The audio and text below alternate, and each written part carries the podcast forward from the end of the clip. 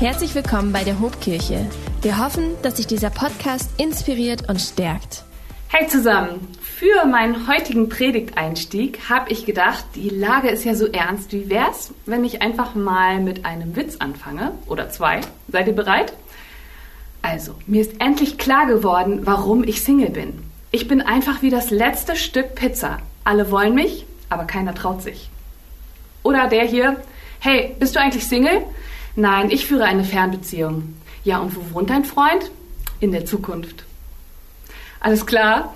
Ich weiß nicht, ob ihr es witzig fandet, aber ich denke, ihr wisst vielleicht jetzt alle, über welches Thema ich heute mit euch sprechen möchte. Und zwar über das Single-Sein. Und meine Predigt trägt den Titel Ganz.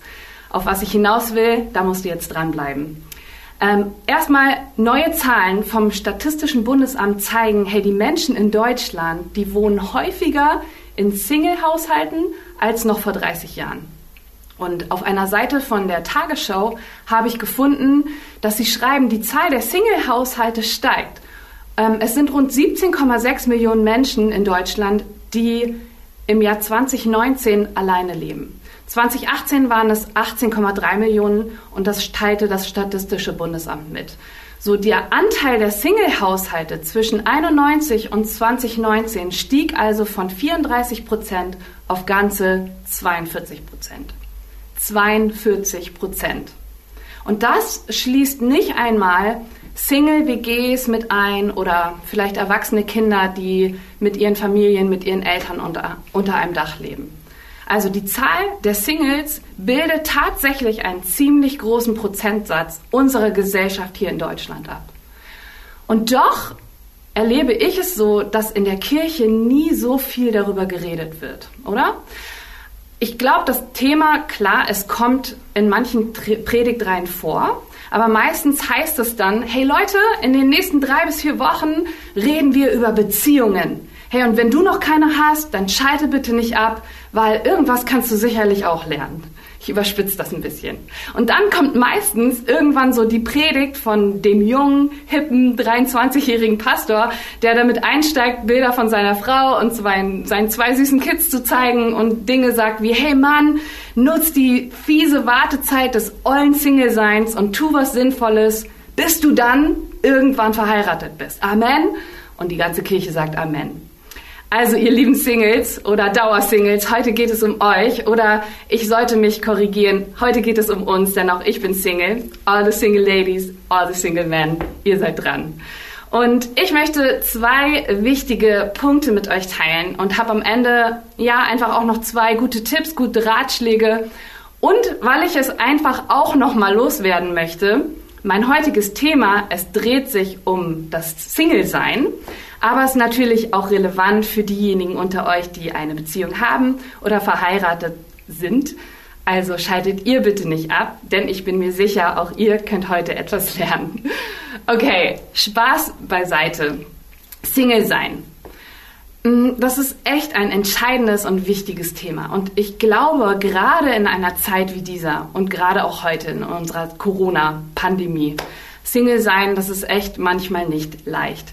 Und ein Glück schweigt die Bibel zu diesem Thema nicht. Und ein Abschnitt in der Bibel, der dreht sich speziell um dieses Thema Beziehungen. Und das steht im siebten Kapitel vom ersten Korintherbrief. Und das ist ein Brief, den der Apostel Paulus an die frühe Kirche in Korinth geschrieben hat. Und die befand sich im antiken Griechenland. Und 1. Korinther 7 oder 1. Korinther ist ein Teil eines, ja sagen wir mal, Gespräches zwischen Paulus und der Kirche in Korinth, den Leuten dort. Und in diesem Brief gibt Paulus Antworten auf Fragen zum Thema Beziehungen. Es gibt viele Ähnlichkeiten zwischen unserer heutigen Welt und der Antike, aber es gibt auch viele Unterschiede. Wenn wir also mehr darüber wissen wollen, was so eine Passage wirklich aussagt in der Bibel, dann ist es hilfreich, auch so ein bisschen den Kontext zu verstehen. Und den möchte ich euch kurz erklären.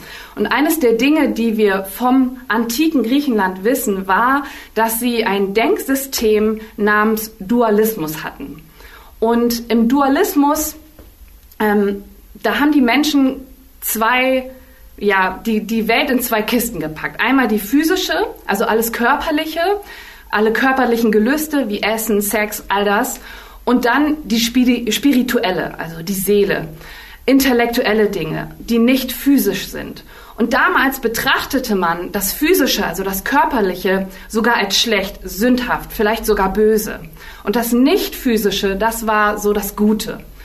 Ähm, die ideale Person war also jemand, der sich über seine physischen, körperlichen ähm, Begierden hinweg erheben konnte und sich voll und ganz den spirituellen, den intellektuellen und diesen geistlichen Dingen hingab.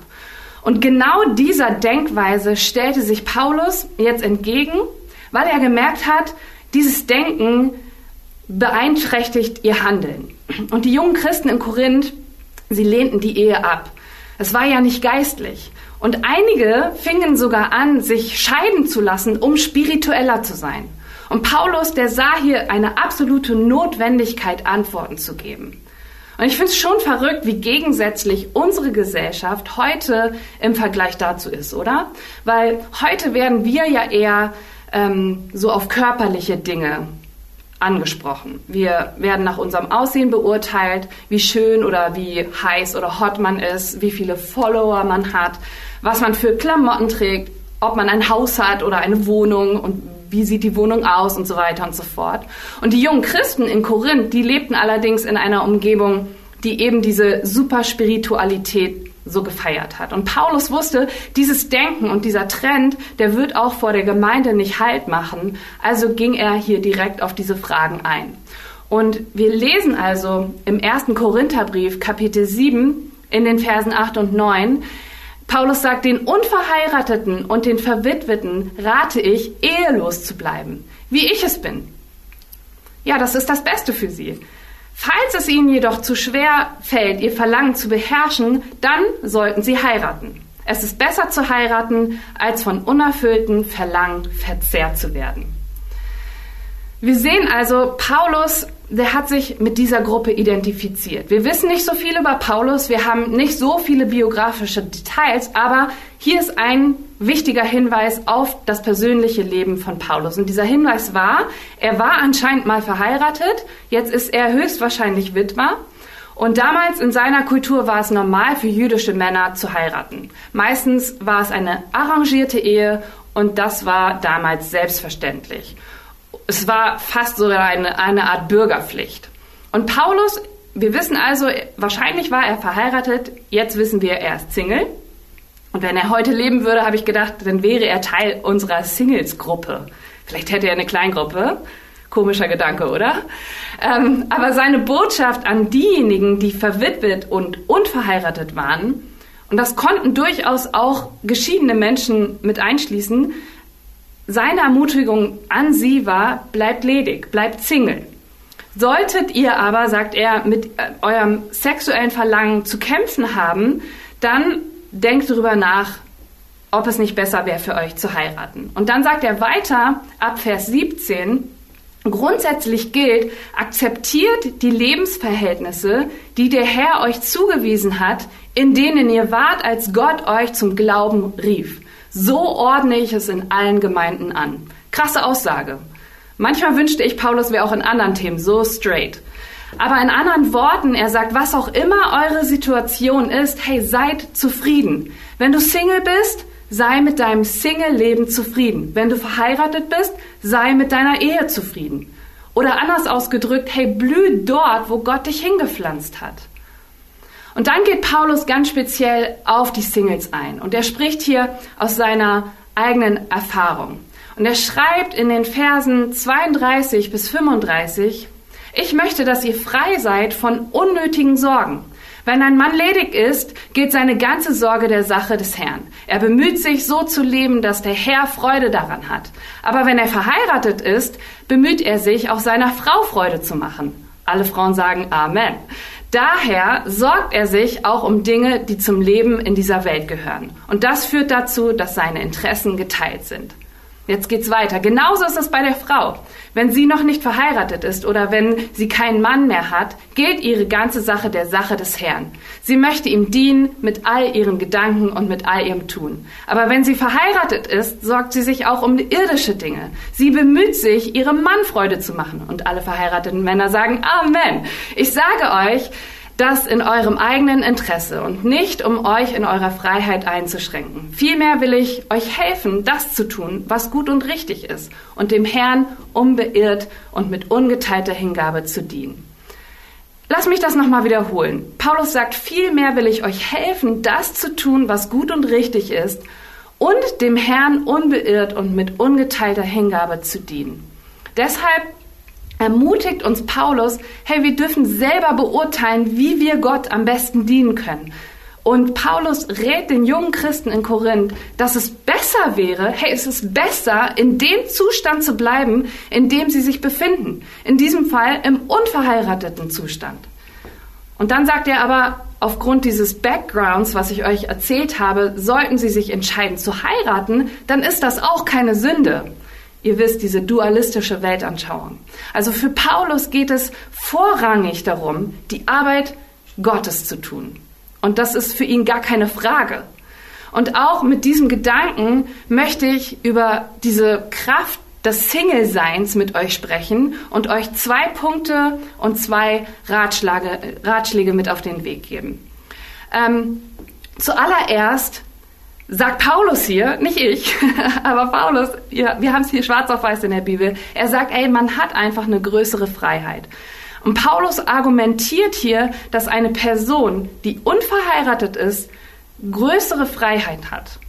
Singles haben mehr Potenzial, Achtung, nicht mehr Möglichkeiten, aber mehr Potenzial, um ihre Zeit, ihren Fokus, ihre Energie darauf zu richten, Gott dienen zu können als eine verheiratete Person, die viele andere, Paulus drückt es so mit irdischen Aufgaben, ähm, ja, eine verheiratete Person, die viele irdische Aufgaben hat. Und Paulus identifiziert hier also einen entscheidenden Vorteil der Single, der Singles. Ehe und Familie können uns davon ablenken und viel Zeit und Energie in Anspruch nehmen, als dass man sich auf die Arbeit des Herrn konzentrieren kann. Und das geht insbesondere, weil Paulus die Zeit für kurz hält. Er sagt, hey, wir müssen die Kirche bauen. In seinen Schriften war es umso wichtiger als je zuvor, Zeugnis zu geben, die Gemeinde zu bauen und Gott zu dienen. Die Zeit ist knapp. Und das war für ihn der zentrale Auftrag eines jeden Menschen, der Teil der Gemeinde ist. Und Singles, sagt er, haben also ein, ein weitaus größeres Potenzial, sich die Freiheit zu nehmen, ihre Energie, ihre Zeit, ihren Fokus darauf zu richten, um Gott zu dienen. Keine Kalenderabstimmung, keine Kids vielleicht, die irgendwo abgeholt oder hingebracht werden müssen. Ähm, ein Typ namens Richard Hayes, der hat mal gesagt, größere Freiheit bedeutet nicht, dass sie keine Einschränkungen haben, um und tun und lassen können, was sie wollen. Sie, äh, die christliche Freiheit sagt Folgendes: Meine Freiheit dient dem Zweck, Gott und meinem Nächsten zu dienen. Wie Paulus kann ich, Kati, auch aus eigener Erfahrung sprechen, dass es durchaus seine Vorteile hat, Single zu sein. Und wie Paulus hatte ich schon mehrfach die Gelegenheit, die Welt zu bereisen um auch Gott zu dienen. Ich habe lange Jahre studieren können. Ich konnte Missionswerke und Kircheneinrichtungen in Kamerun, in China, in New York besuchen und ich musste mich mit niemandem außer mir selbst dafür abstimmen. Und es war großartig und ich liebe diese Zeit, die ich haben konnte. Und all diese Möglichkeiten, die ich bisher im Leben hatte, waren der Tatsache geschuldet, dass ich Single bin. Das ist großartig, Leute. Und ich feiere das.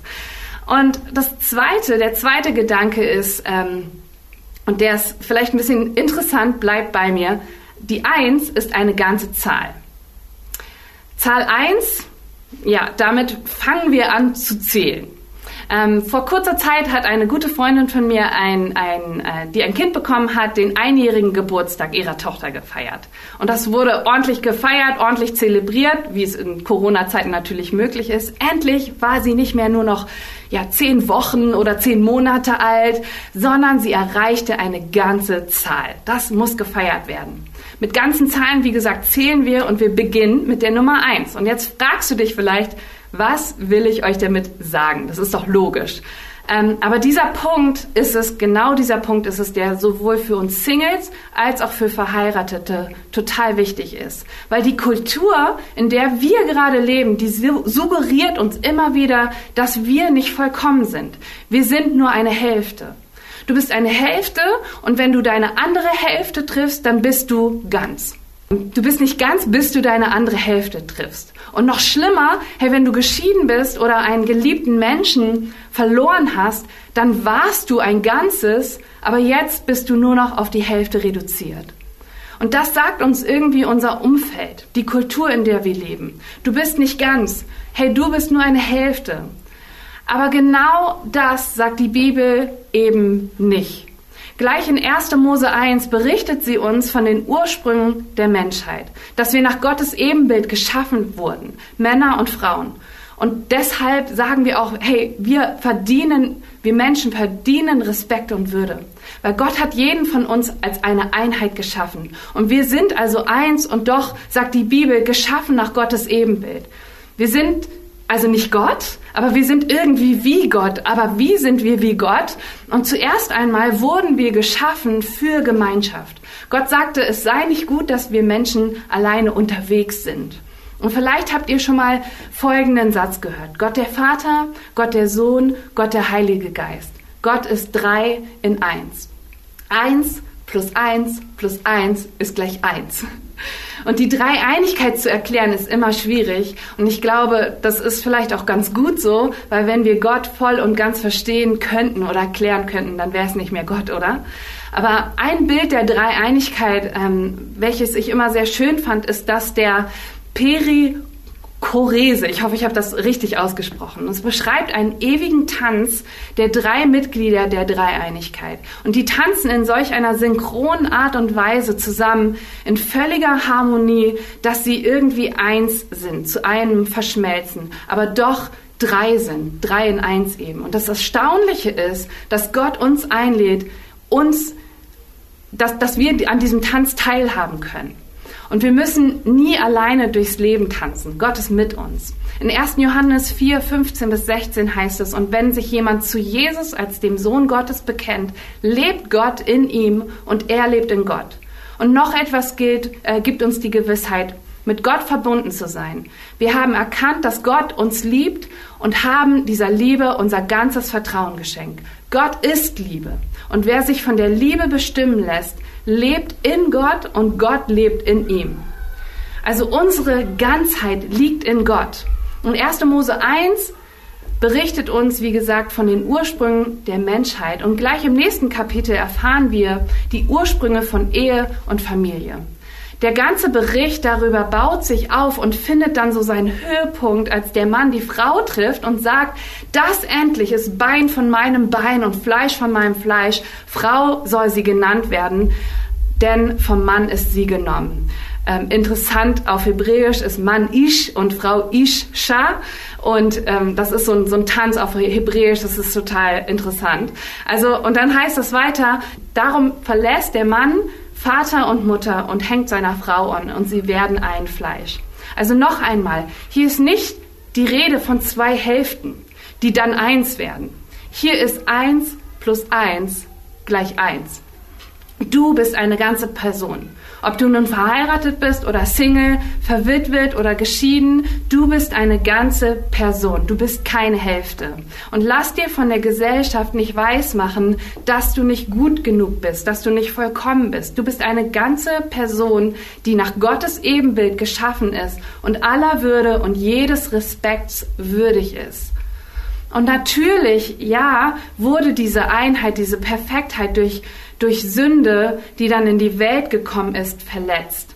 Aber es ist Jesus Christus, der uns wieder ganz machen kann. Und nur er schafft es, was keine menschliche Beziehung jemals schaffen wird. Nur Jesus kann uns ganz machen. Also mein erster Ratschlag lautet also an dich, hey, mach keinen Götzen aus so einer Beziehung oder aus der Ehe. Fang nicht an oder hör auf, Partnerschaften zu vergöttern die Medien, Hollywood, Netflix, Bollywood, die alle suggerieren, dass wir nicht vollständig sind, bis wir endlich eine Beziehung haben.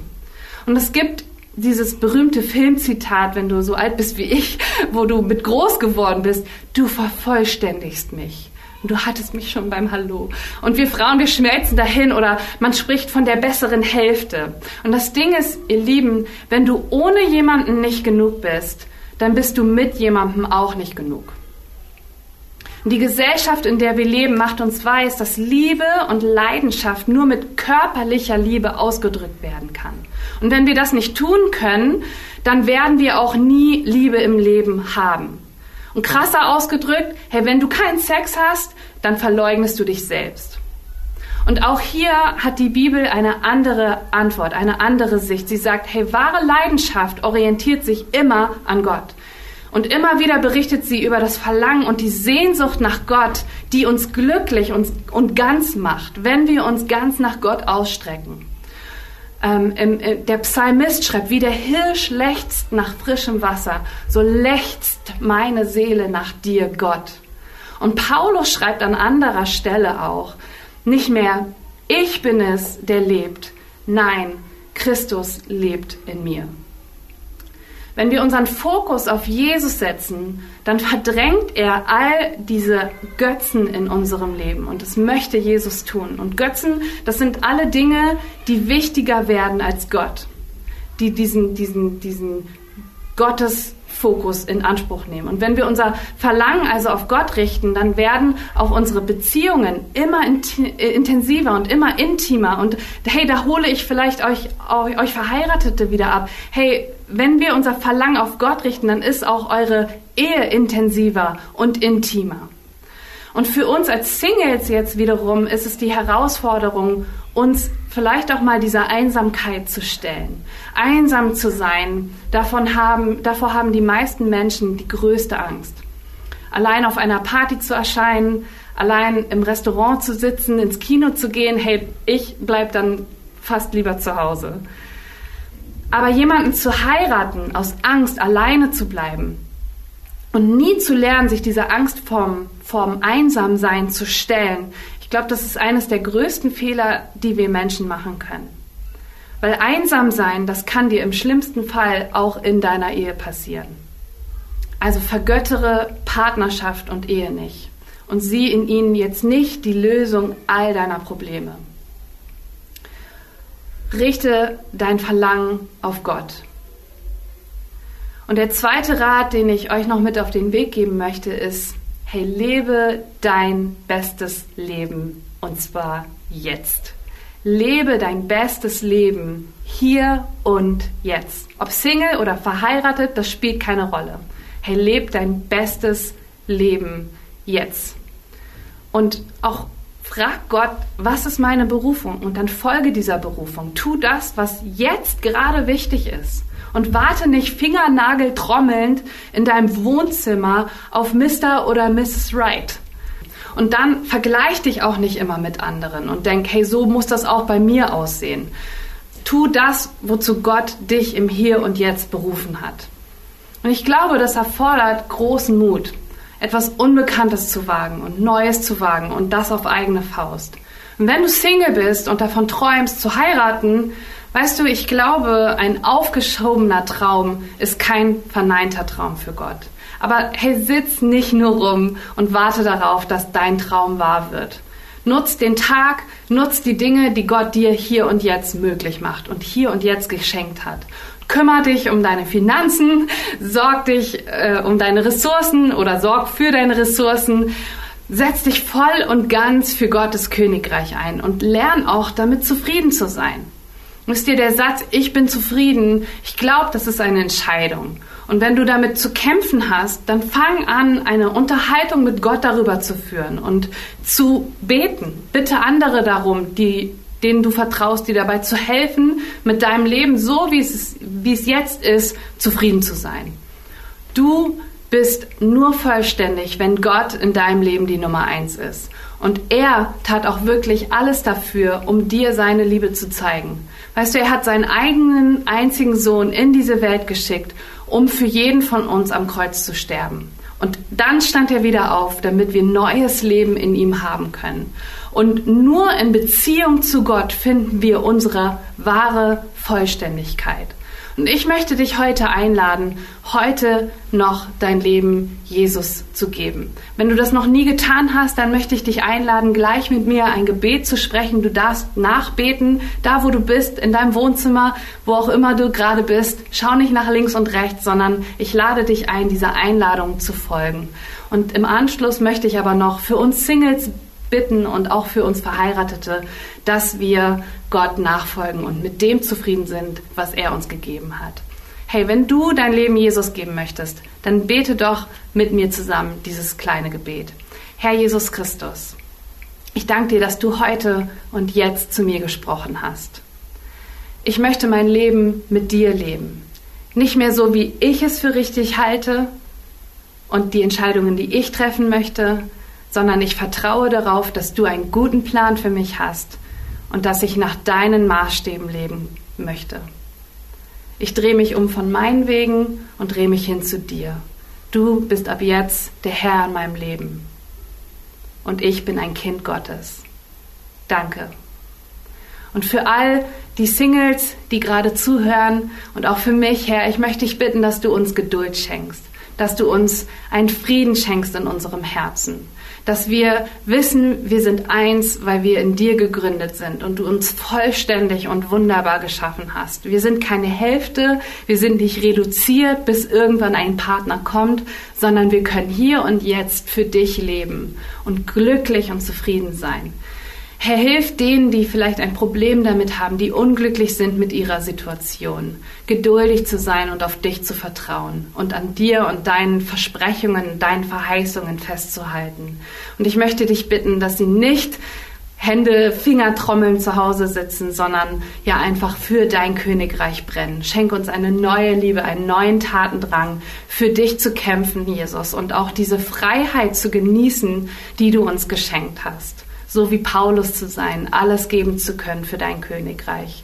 Und ich möchte dich aber auch für alle Verheirateten bitten, für alle, die in Beziehung sind, dass du diese Beziehung stärkst, dass du auch in diese Beziehung reinkommst und sie noch intensiver, intimer machst, Vater, weil sie auf dich gerichtet ist. Ich möchte dich bitten, dass du Ehen stärkst und dass du Ehen wieder ja, ähm, ja zueinander führst, wo vielleicht Dinge einfach kaputt gegangen sind, Herr.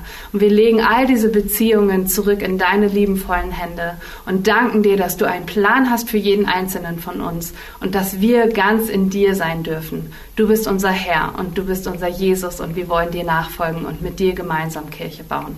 Amen. Wenn dich dieser Podcast gesegnet hat, würden wir gern deine Geschichte hören. Schreib uns doch unter hallo@ho.de oder noch besser, schau einfach mal persönlich bei uns vorbei. Wir freuen uns auf dich.